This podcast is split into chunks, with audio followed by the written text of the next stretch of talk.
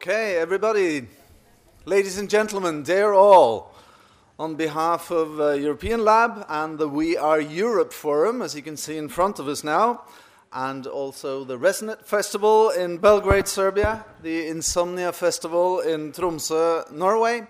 It's my great pleasure to welcome you all to this session here at the European Lab. As you probably know, it's called Art and Activism Creation Attacks Reality. My name is Guttorm Andreassen, and I'll do my very best to walk us through this session. And let me start it all by quoting from the invitation Art is not a mirror held up to society, but a hammer with which to shape it. These words, penned by German playwright Bertolt Brecht, remain as significant and astute as at any point since they were first written at the start of the 20th century.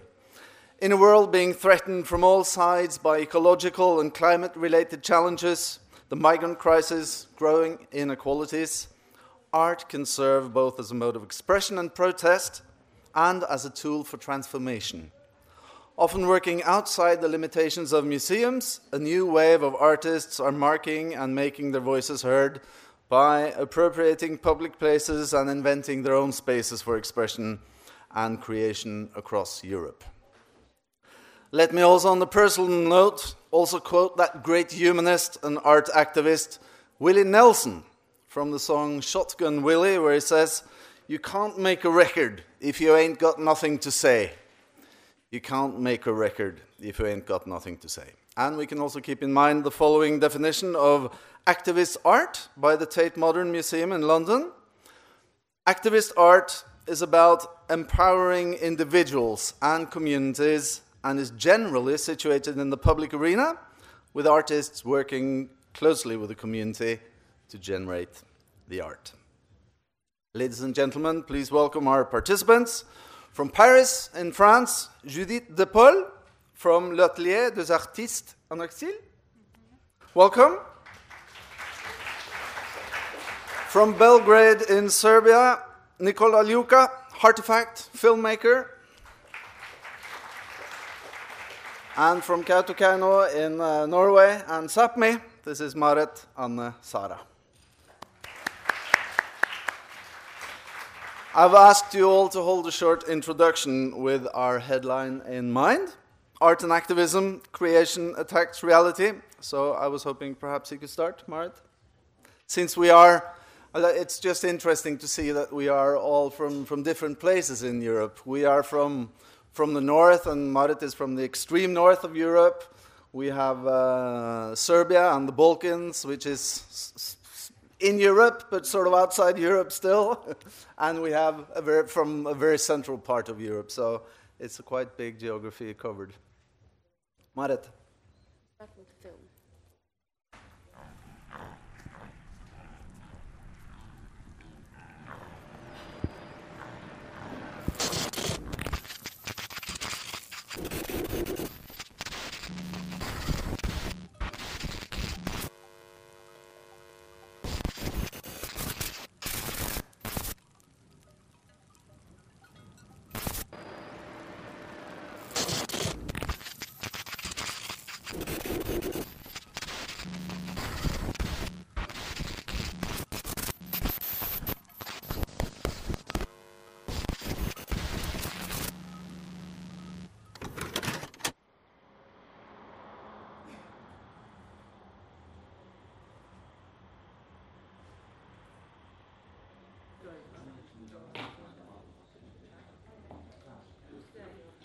ta med drar smule ta kun ta tuuta ei vaan se on smule min pedras min arpe arpe is tuuta ei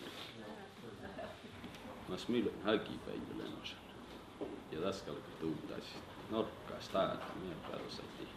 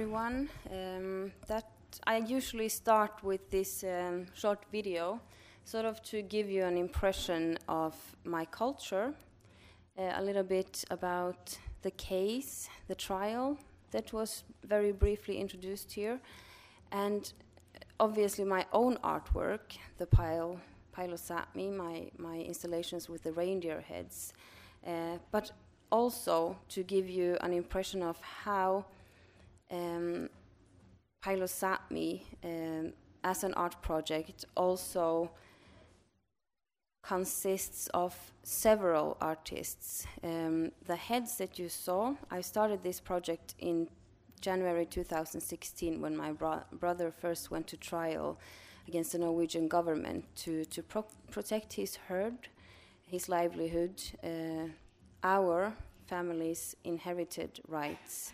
Um, because the demand is for him to slaughter his herd to 75 remaining reindeers, and this means bankruptcy. This is not a um, singular case that only affects my brother, and that's where it all started.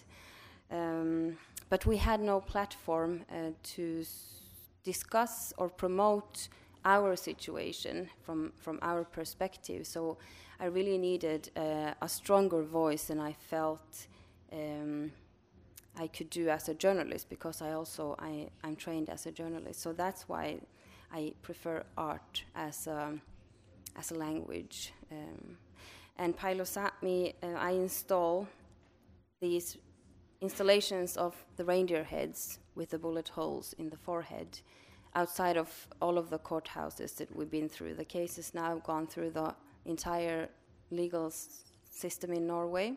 My brother won twice with two very severe verdicts stating that um, the government is violating his human rights, internationally protected human rights, and on top of that, also his cultural rights, his indigenous rights, his rights to practice his own culture. Um,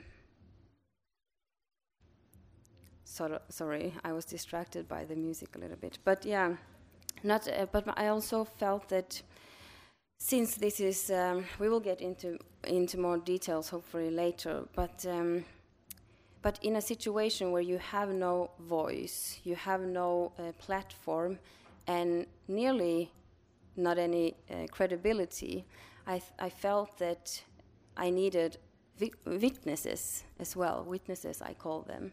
So that's why I uh, invite artists that have projects or voices or work that is important and relevant to discuss this huge issue that I really mean is about how new colonialism is being practiced in most in one of the most fair countries in the world. And democracy is used as a tool to, to rob us for basic rights. And this is the um, a very uh, sort of say high level of discussion and to be able to promote that kind of argumentations uh, we need all thoughts we need all voices we can get. So the strategy for my art project has been uh, obviously my artwork with the heads which is a very strong um, and penetrating voice itself. But then on top of that uh, once we sort of um, manage to get attention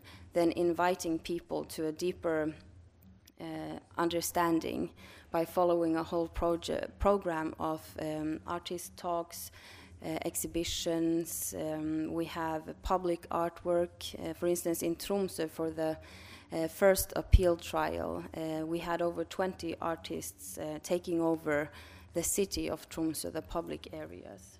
So, very briefly, Thank you so far. we can continue later. No, we'll get into more details, but I can just add that it's probably the art project in in Norway that has gotten the most uh, attention, at least over the over the past few years, both uh, in in regards because it was all over the news. You managed to penetrate the news and not just the the art pages and the culture pages. So, we'll get back to that. Nicola, you are uh, working for uh, Heartefact. You're making your own films, but uh, Heartefact uh, is an organization that uses um, theater and, and movies to, to reach young people.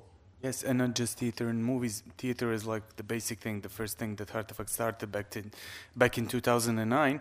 Uh, what we do, uh, I'm like I'm like 32 and I'm the oldest oldest in the office, so it's like people around 25, 6, 7 years uh, of age working on projects that uh, are very socially relevant and provocative in a very broad sense.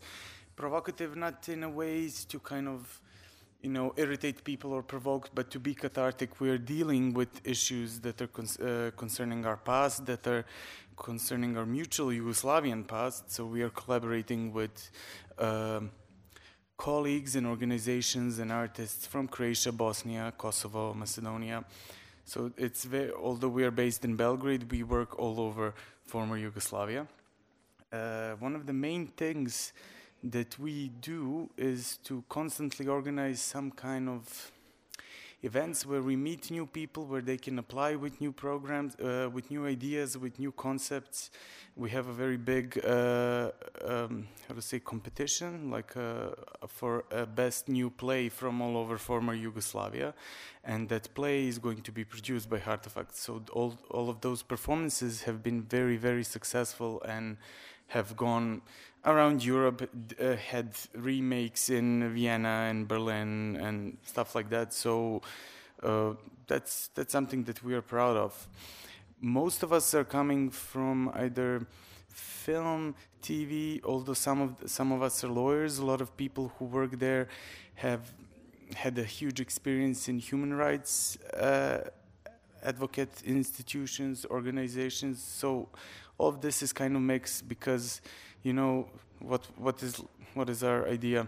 Instead of making two panels like uh, discussion group discussions on something why don't we use that money to make a performance or to make an exhibition that can travel and that can last for a while? And anyways that's also another way to approach the audience on some topics because when you come from a country that has suffered so much for so many years, people tend to stay away from painful topics, and there are so many things that we still need to confront. And when you, when it's obvious that something is political and direct, people uh, tend to stay away from it. But if you present it in a form that is not something that they would expect, then then that's a different thing. So Heartefact has become like a leader in the region, and there are a lot of organizations trying to copy what we do in a good way. Of course, they approach us and everything. Me, myself, I'm a filmmaker. I'm also an editor in chief of Remarker Media. That's a website that we have started because in recent years there has been a very big problem with media in Serbia. Our government is controlling it completely, and very few media outlets can function properly. So, several organizations have started websites that are still somehow free and some of the famous journalists that have been expelled from big traditional media houses started working with us. And our main focus is art and politics, the same as it is with, with Heartefact. Yeah. Good. Thank you so far. Judith, you have made uh, a space and a room and a place in many ways for artists in exile. Yes. Um, okay, I will speak in English to to share the same with the other speakers, but if it's too hard for me, I will switch in French. But I am an artist, and I'm too an engaged artist, and my one work is um, about some documentary investigation. For example, now I'm working in, on the exile and all the um, on the French prison during the um, German occupation through the graffiti um, that the prisoner left on the wall of the cells. But like engaged artist, I care too about the others, and I founded with uh, Ariel Cypel an association unique in France, l'Atelier des Artistes en Exil, or the Agency for Artists in Exile in Paris. Um, the goal of the atelier is uh, to identify artists in exile from all origin and all di disciplines, um, accompany them according to their situation and their needs, provided them with workspaces and put them in contact with professional French and European network. in order to give them the means to practice their disciplines and to restructure their careers. Um, L'atelier des artistes en exil facilitates administrative procedures, pr- pr- procedures, provide advice and point you to the right contact for legal, social, and psychological questions. Um, now there are more than uh, 115 artists in the atelier, and uh, we developed two um, or one multidisciplinary festival in November called Visions d'Exil in cooperation with Partner Venue. Est-ce qu'on peut mettre le petit film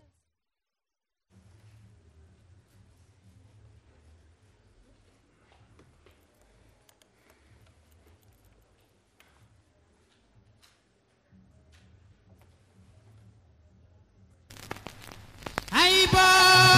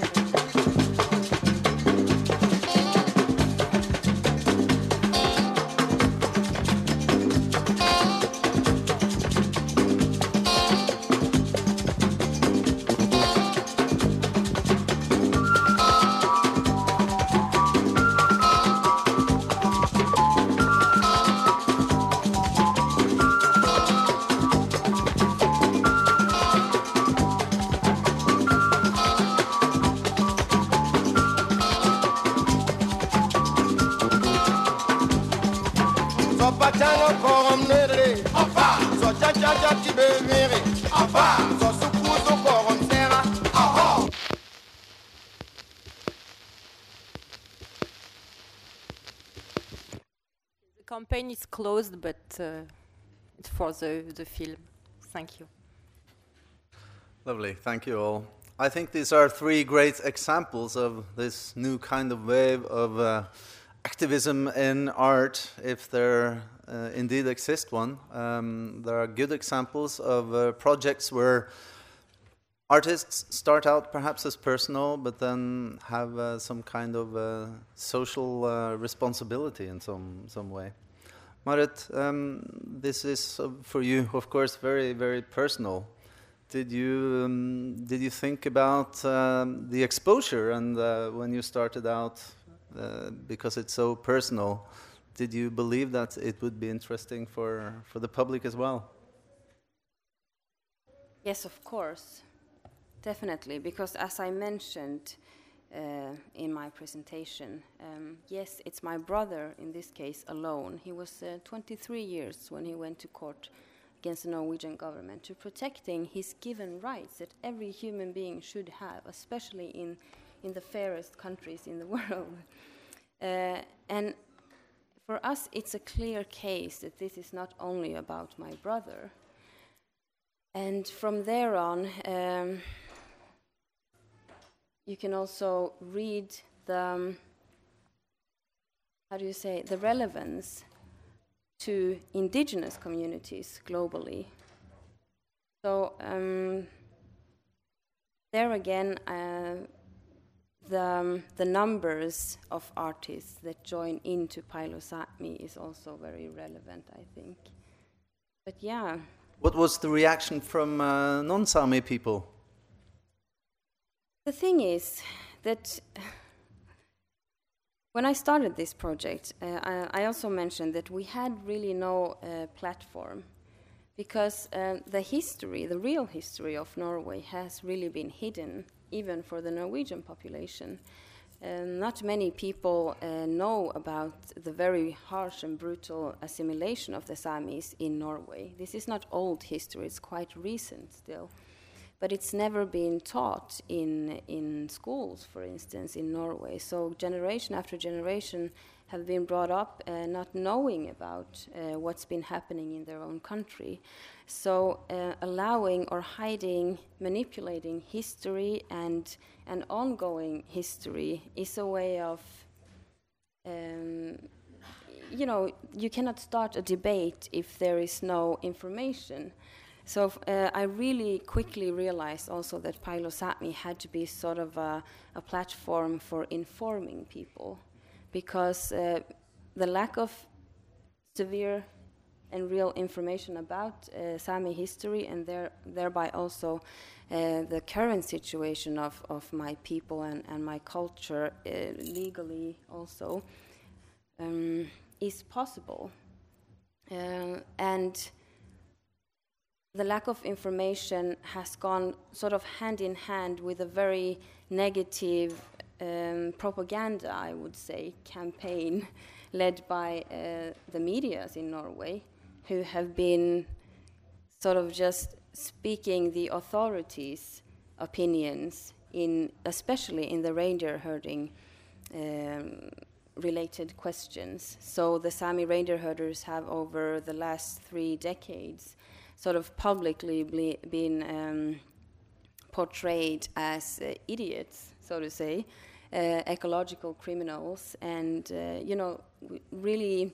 Our credibility has been really torn down. So there have been so many uh, layers to work on in this project. Uh, one very important is to sort of reclaim your credibility um, and inform not only about uh, what's what's our history, uh, because, but, but that's very important because you cannot discuss what's happening now and how it's possible to happen in Norway uh, in 2018 unless you understand how the history in Norway is. So, uh, going back a little bit to the reactions, I was really prepared because, in, especially in the north of Norway, there has been uh, a level of racism mainly because of the lack of uh, knowledge and understanding, and uh, as a, as a re social remain of the, the stately uh, assimilation that's been going on. So um, I was really expecting um, a lot of negative reactions to begin with, um, but I really also quickly understood that as soon as people have access to, to this uh, information, as soon as they understand uh, there is really there's no bad people i would say uh, but it's a huge job that shouldn't be uh, on the shoulders of artists. Mm. this is a responsibility that should have been uh, dealt with a long time ago it's a long and terrible and complex history that I'm afraid we don't have much time to go into the specifics there. But as she says, uh, just over the past few years, um, many many bad things about the, the way the Sami were treated has uh, come up to the surface just a generation and two ago. But uh, Nicola, it's quite interesting to hear her, although the situation is very different. But do you recognize this this landscape of uh, having to communicate in, um, in, in lies, propaganda, people working against you, history that's changing, who did what. Yes, uh, there's this thing that. Uh, uh, like people are now fascinated with fake news and that's something that i grew up with you know in the 90s like the state media that you had in, in serbia the, the things that you could hear about the war in bosnia and croatia was so different to reality and yet it was so close mm. And if you didn't have someone who will directly tell you what was happening, you know, we were under sanctions, people couldn't travel, we were under so many bans, like even the satellite TV stations were being blocked uh, to watch like what was really happening. So these kind of issues is something that, that, that we're used to. And like the small amount of free media outlets, well, during the 90s we had one radio station, B92, that was famous, that was the only one that, can, that could give any kind of and still now after so many years and still uh, so many you know truths being uncovered and uh, people dealing with what was happening really during the war still as i said it's difficult for people. Um, uh, you don't want to um, you know, blame yourself when you didn't know yet why why did you let yourself to be uh, in the dark uh, for so long you know? So these issues is something that i completely relate with and there is this and there is this thing that how to approach those issues and what you are doing is through this kind of very direct while um, you know while the thing is happening you have like an art piece that is following like the real process. That's something that's interesting. For us we're still in the moment when we have to deal with the issues in the past that there's still like very strong situations. And just to connect people you know just by bringing actors from several countries that used to be one big country before and working with them what will happen kind of already brings a catharsis just just by having them and people being able to you know hear those accents hear different languages stuff like that. It, those are the things that that can really work and and move. Judith, um, could you tell us a bit about your artists and, and how do they react when they find out that they can actually continue doing their work if they find you? Um, yes, we try to give um, opportunity to the artists to to work now in France, but um, the first point is um, to help uh, them to regularize and uh, to um, bring the um, asylum because. Uh, the problem of papers for the artist in exile is the first problem and you cannot to do nothing if you have a problem with that. So in the first we have to do and uh, to solve this. And it can be a very long way because um, french bureaucracy it's uh, very hard. And if you if you are French, you don't understand nothing, but if you are not French, you understand, I don't know, more than nothing. so it's uh, very difficult, and uh, I think, I guess, um, administration, no, it's not very empathic about that, so it's very hard, and uh, we have to find uh, um, activist layers and layer, uh, lowers, I, I'm sorry, and um, other social worker who uh, can help the artist. So Is there- after that, the artist can be work, but well, yes. Is it, can you see a common theme between them?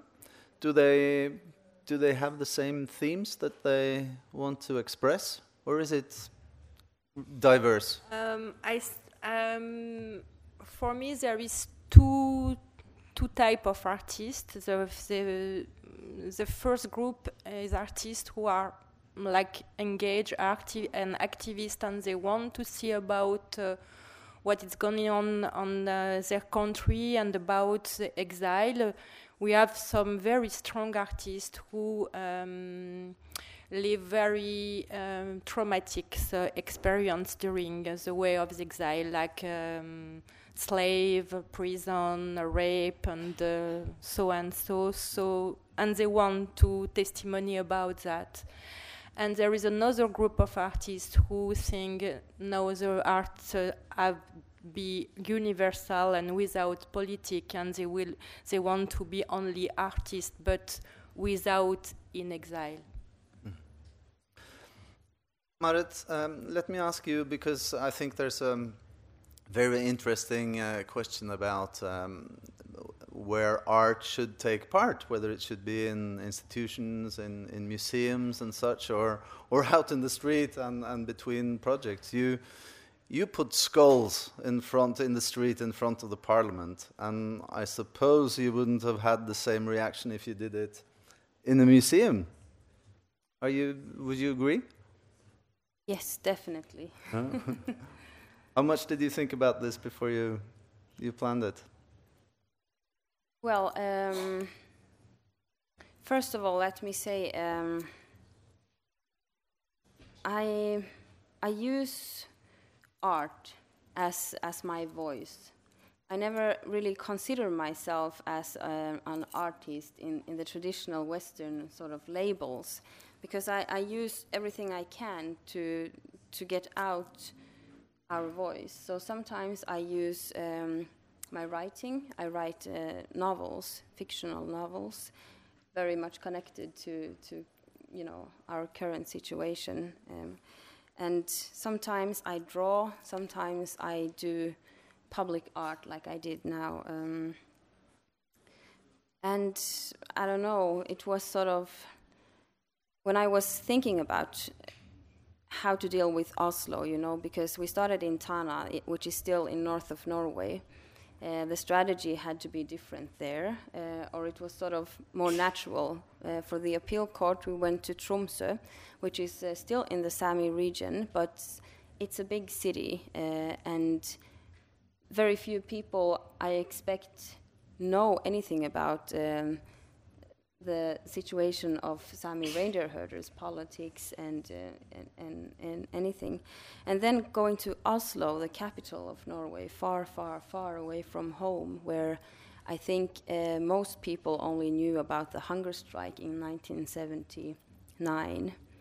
Uh, I sort of I felt that I have to if I'm going to talk to people, they have to know something. They have to have some something to relate this happening an issue to. And secondly, uh, who am I addressing um, besides a public audience who I'm trying to engage, to inform and engage to a public uh, critical debate? I'm addressing politicians who are making this hell for us.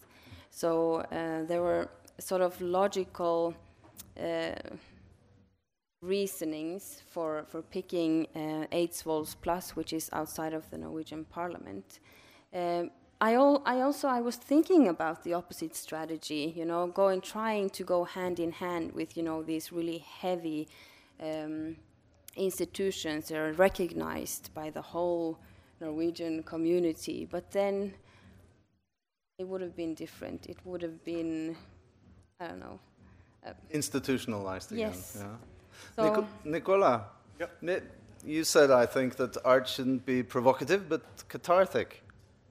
Yes, because I think that so many things that we see on TV and in media in general is there to uh, to provoke. Everything has become too too too uh, too tabloidized, how to say, and and uh, these. Um, this is the moment when uh, I don't know if you go to cinema to see, for example, I'm thinking now first about film, to see something that looks like a, a documentary reportage from a strange place somewhere with a complete distance, with uh, being made by somebody who doesn't know anything about it.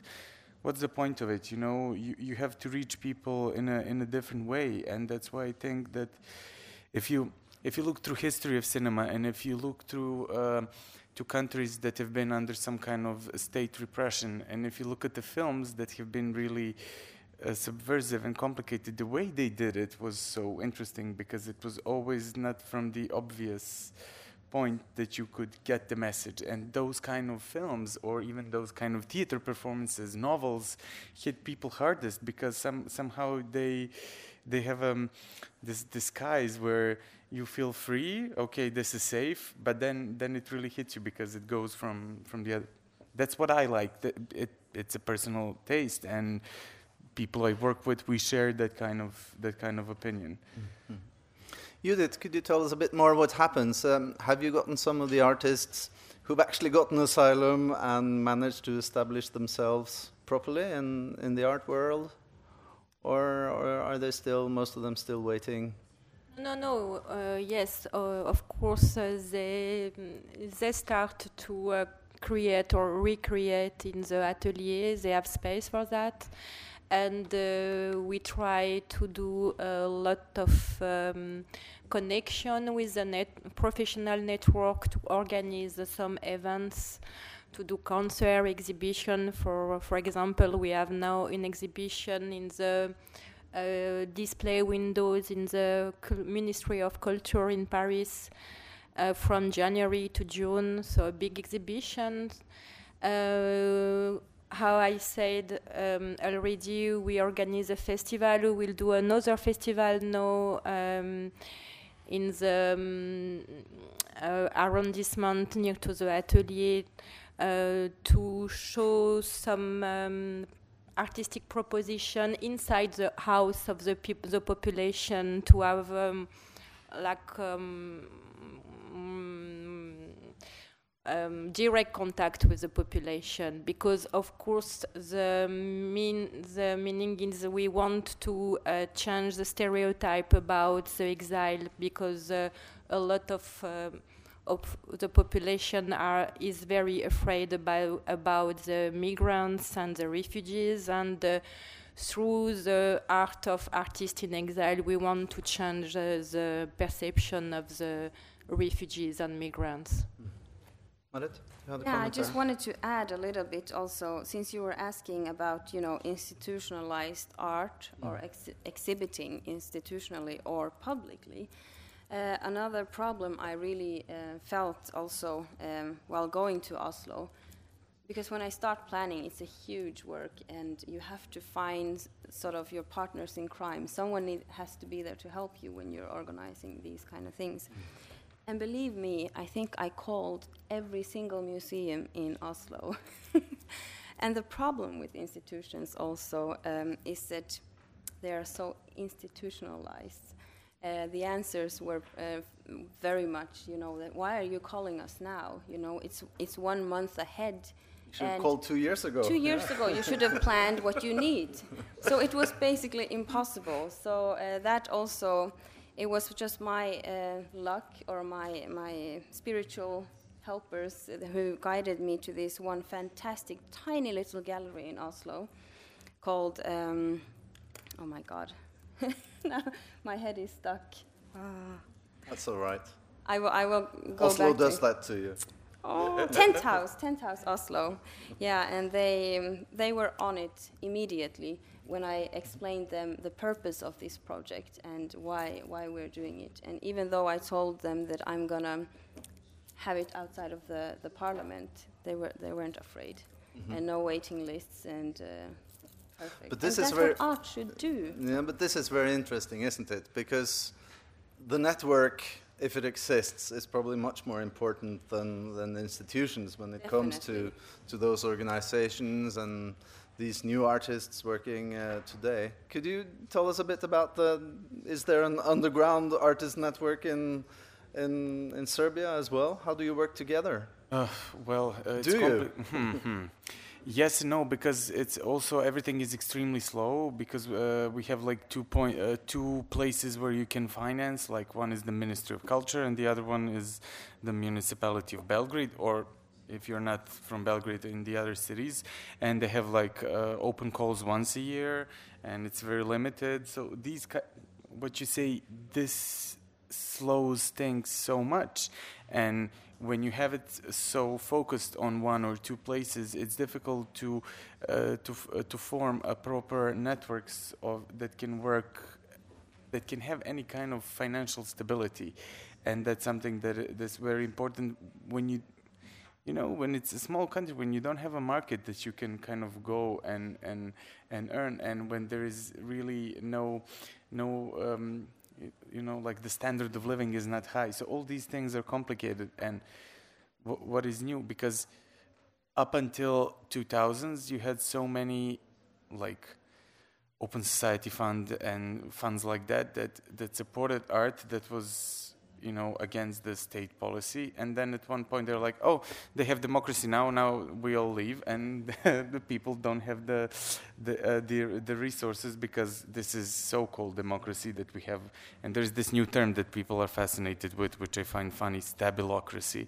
That is kind of that that's like this uh, uh, european union is you know tapping on the shoulder at some countries that that have like really uh, non-democratic institutions that are in fact uh, very state controlling and media controlling, but they collaborate on a European level. So with these kind of things, you, are you're left with you know people improvising and really finding difficult ways to to say something. So, for example, you want to make a short documentary about something, and you cannot really do it. So, uh, you cannot really ma- find money for that, but you can find money for some kind of lecture about something, and then you then you propose it as a lecture and then you do a lecture but still don't, don't pay anybody for that but instead of that make money so people always like taking money from this to this so it's it's in the gray, gray zone constantly because of the, the lack of funding and that's the thing Judith, just very quickly, and I'll, I'll let you in after. You, you also told me that you get a lot of um, people coming to you and, and asking you for help and assistance and new projects and everything. Are you, are you able to help them, or is it, is it too much? Uh, No, there is. I mean, um, if you want to help, um, uh, I mean, to do a per- personalized help for each artist, yes, it takes a lot of time. And we try to do that, but uh, we are not uh, enough in the team because we start only one year ago, so we are a little team for the moment. Uh, and uh, to have a big team, we need money more to pay, of course, the person. But um, we have a, lo- a lot, a lot of volunteers who help the association, and I think it's like f- for them it's a possibility to be um, active in. Uh, the very concrete situation, and a lot of people uh, know want to do something, want to help, but they don't know as citizens what how they can do. And uh, for that, the, l'atelier des artistes en exil, it's a very good possibility because it's very concrete. So you can go to help to, um, for example. Um, to to go to the prefecture with some artist or to go to learn to teach French or to go to uh, help to um, to mm, to write a biography or project and uh, so and so so there is a lot of opportunity for that Marit, you had a comment. Yeah, I actually had a few comments. Um, how much time do we have? I, I can, uh, well, for the audience, uh, you're welcome with your questions and, and comments. Um, we'll, we'll talk for about 10 more minutes and then I'll leave it to some questions from the audience. okay, so I will try to sort of So, keep it not short. very much. Yeah. It's just, um, I was, you opened this panel um, talk by a few quotes. One was about the mirror and the hammer. You know, art is not a mirror, it's a hammer with uh, how to shape reality or something like that.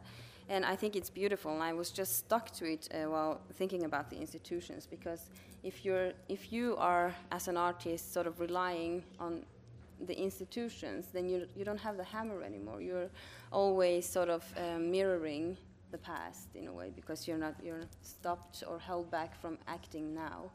And the other quote I'm sort of um, stuck with is um, the uh, I think it's it's our slogan: "Creation attacks uh, reality." And I just wanted to comment a little bit on why uh, art for me is so much more powerful than than my um, sort of trained profession, which is uh, journalism. Um, and uh, you asked me when we were having a talk in a banana earlier today. You, ta- you asked me, "Do you see any results?" Um, and I was thinking about that uh, until now, and I have to comment that yes, there are many results uh, because of the art campaign, the art movement, because. Um, what journalism does, it's discussing one thing at a time um, because of length of articles, length of uh, news, uh, blah blah blah. Um, so, for instance, for the reindeer um herder situation today, you know, the, the debate was stuck on uh, there are too many reindeers, this statement, and you just kept discussing and discussing and discussing this one statement with no uh, documentation to back it up, but just this unhealthy, stigmatizing um, sort of public debate. But no one is asking why. What are the circumstances around? If there are too many reindeers, why is this happening? I can tell you that uh, the Norwegian government has the overriding control over Sami reindeer herding. And the Norwegian government also has full control over our uh, land areas. And then, how the heck, sorry my language, can you come here and, and just uh, walk away from all responsibility and say that this is your problem? There's too many reindeers. We are fighting everyday battles, legal battles. The girl that was having this Pile o' Sápmi tribute concert, Ella Maria Eira, she and her family uh, along with four other, three other reindeer herding districts, have just recently lost a court case uh, against the um, uh, Norwegian power line company, who are building this huge power line across uh, north of Norway, to sort of um, establish enough electricity for the mines that they are planning in the same region. So we are competing uh, against uh, so many um, and powerful uh, Big money, big big corporations. money, big yeah. corporations, and and the debate is never on the same level. It's being uh, minimalized. So uh, you know, everyone thinks that the government has nothing to do with this. This is the Sami people's uh, problem, and they are idiots, and they are destroying the land. Uh, but this is not the case. And also, what about the consequences? Uh, if uh, what they have done now, they have adjusted the law so that they can. Um, start the, the culling, the culling of our herds, you know, forced slaughtering of our herds. And it's been activated in a way um, that is actually a collective punishment, so that everyone, uh, they, they call this uh, inner self determination. They have set a number for what they mean is. Um, is a proper number for reindeers in, in, in all the districts. And if your total number of reindeers is over that, then they have said um, your inner self determination is that you can sit around the table and quarrel who is going to slaughter and not. You can imagine the internal stress and, and conflicts that has arisen in our community. People are sitting in trials, sister against brother. Uh, it's, it's a mess. Uh, but on top of that, um, oh my God, there's so much art, art, think Maran. Can- to, to connect all of this, the consequences. What are the consequences? First, and one very important consequence is that uh, it's attacking. By, by doing this, say that these uh, none of us were really able to negotiate. Like, I am, am I going to be the one that quits my culture and my rights? Okay, if you don't come to this uh, unanimous uh, agreement within your district with uh, probably 20, 30, 50, or 100 reindeer herders that are fighting to, to, to, to protect their income and rights and culture. Uh, then the government comes in and says, okay, you didn't make it. I don't see a unanimous um, agreement here. So that's why uh, everyone is slaughtering the same percentage, no matter how many reindeers you had to begin with. And you can all understand that the youth, like my brother who had 115 reindeers, it's a tiny herd, he was forced to slaughter uh, to 75 remaining reindeers. In my district, the number of um, forced culling was 38, if I remember very correctly now. So the 38% doesn't have such a dramatic effect for the old herders who have been working their whole lives and established themselves as efficient herd, but it has drastic consequences for our youngsters with the small herds. And if you attack our youngsters, you have also sabotaged and blocked the recruitment for Sami future Sami reindeer herding.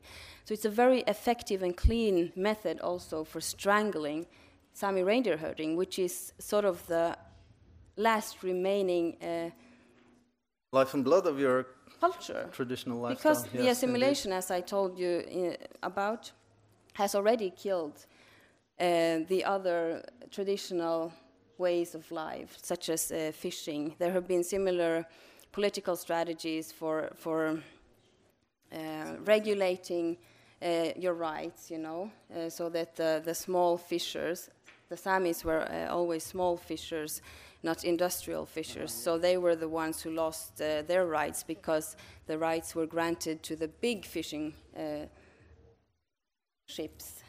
So, back to art, how to connect the whole uh, debate, not discussing reindeer numbers only. We have to discuss what's happening around, what's creating pressure, who's allowing this, and who's actually in charge.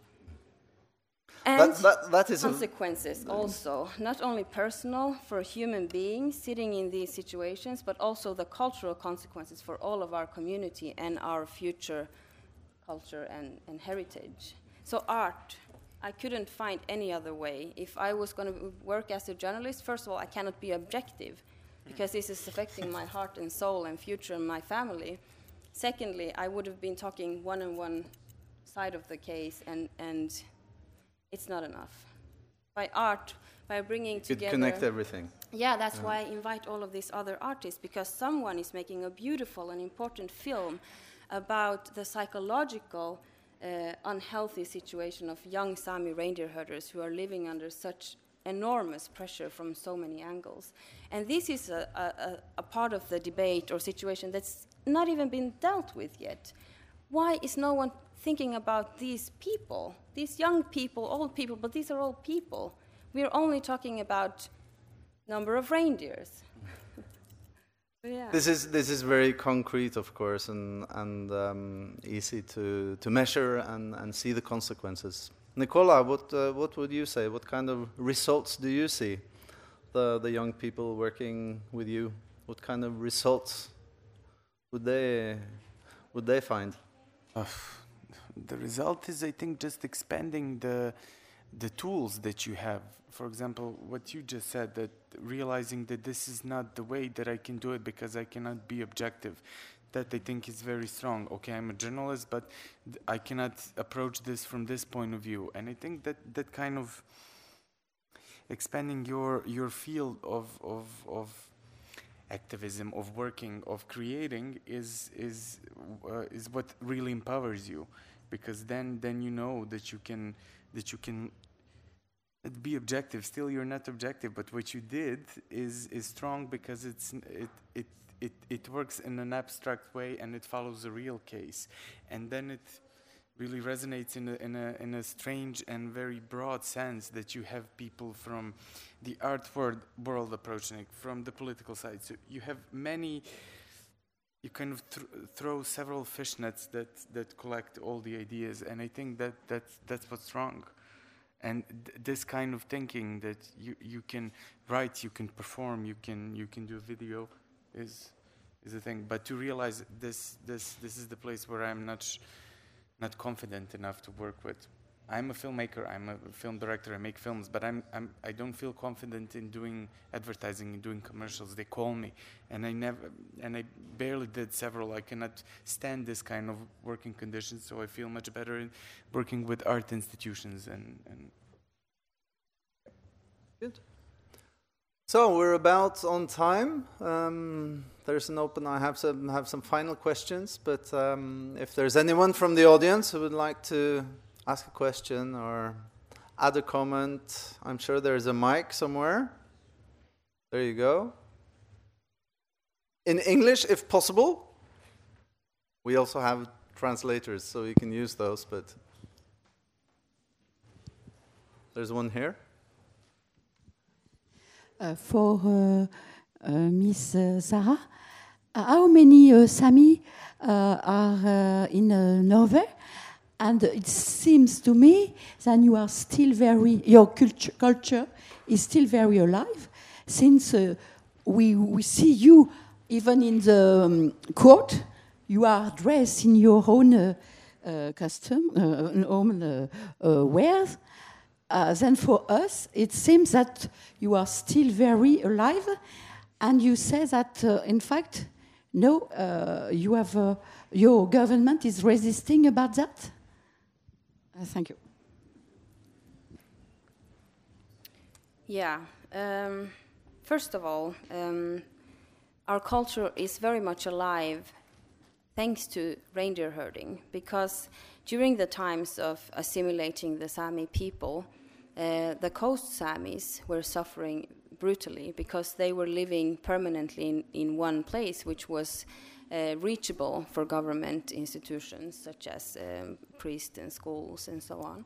The Sami reindeer herders, on the other hand, they were migrating on, in the tundras, mountains, long distances, so they weren't really reachable in that sense.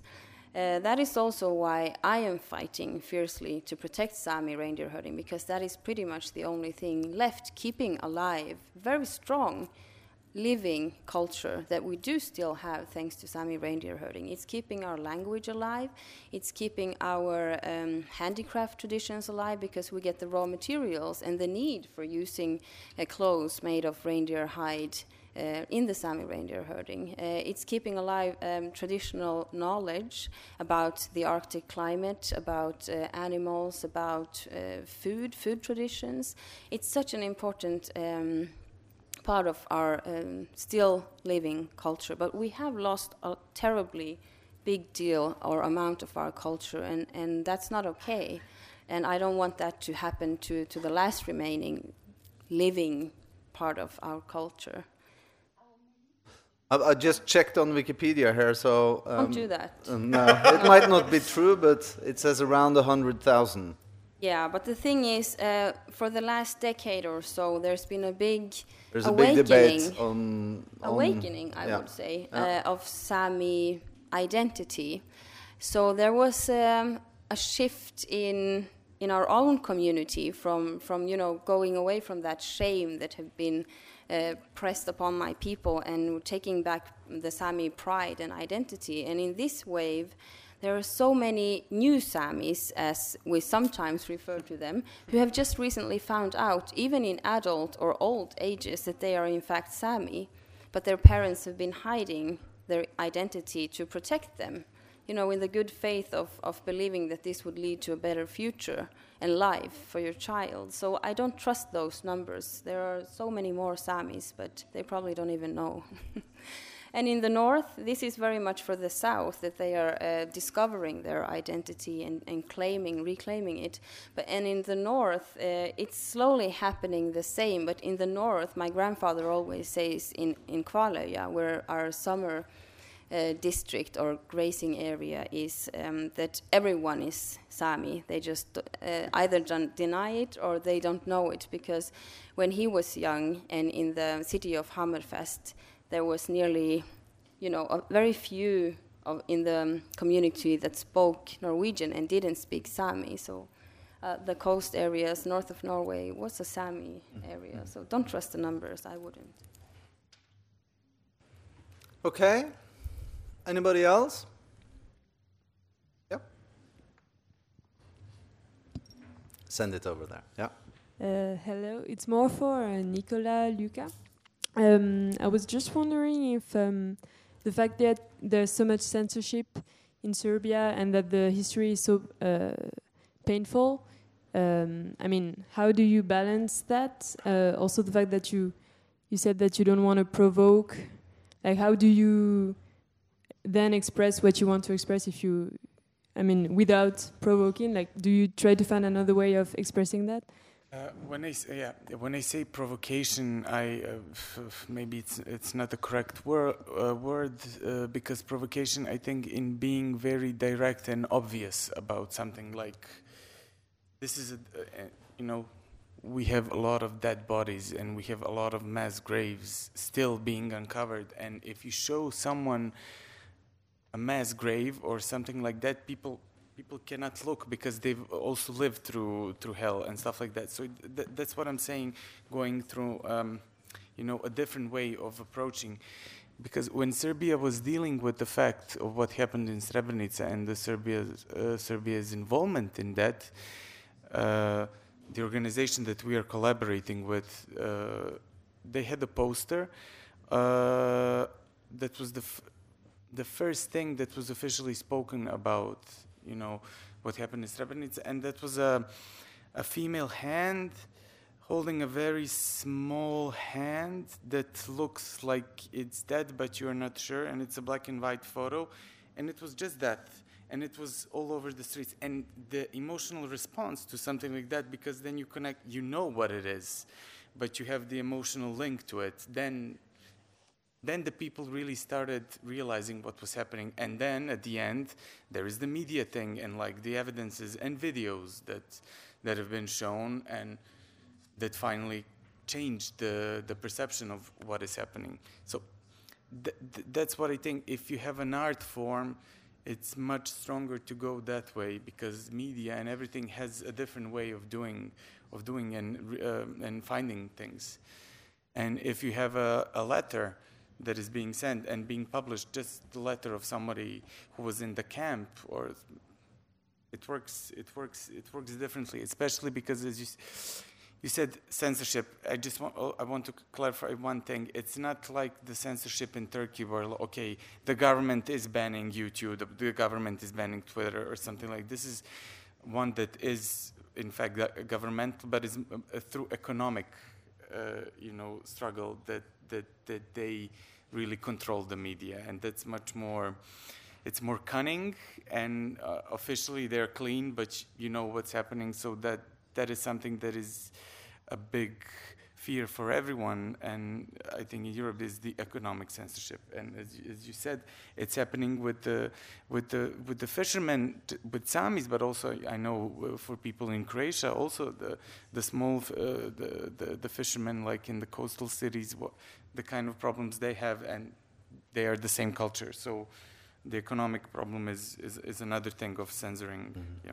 It's happening everywhere. It's happening in Spain that are now digging up graves from, from the Franco period. It's happening in Poland where it's now illegal to say negative things about the Holocaust. Um, it's happening everywhere. yeah yeah the freedom of speech you know Oh, yeah. The It's freedom of speech debatable. is everywhere. Okay, I think we're uh, reaching our end here. We're uh, going to leave um, the panel and the auditorium to talk about Africa. It um, hits me that uh, one thing that you all have in common, and that many of those uh, interesting art projects, contemporary, contemporary art projects, have in common is, is uh, identity on, on some kind of level. It's uh, identity on a personal level, on a, on a regional level, on, a, on an international level. So perhaps we should say that uh, Europe perhaps is in a transformation period and, and looking for identity. But that's the subject for another uh, panel and another talk. You can go, go to Paris and, uh, and visit the atelier. You can go online and uh, see uh, Marit's uh, art. You can uh, go to Serbia, watch, uh, watch his film. You'll find everything online. Vous avez des brochures aussi là si vous- ça vous intéresse. We have everything here. So thank you for coming. Thank you. Thank you so much.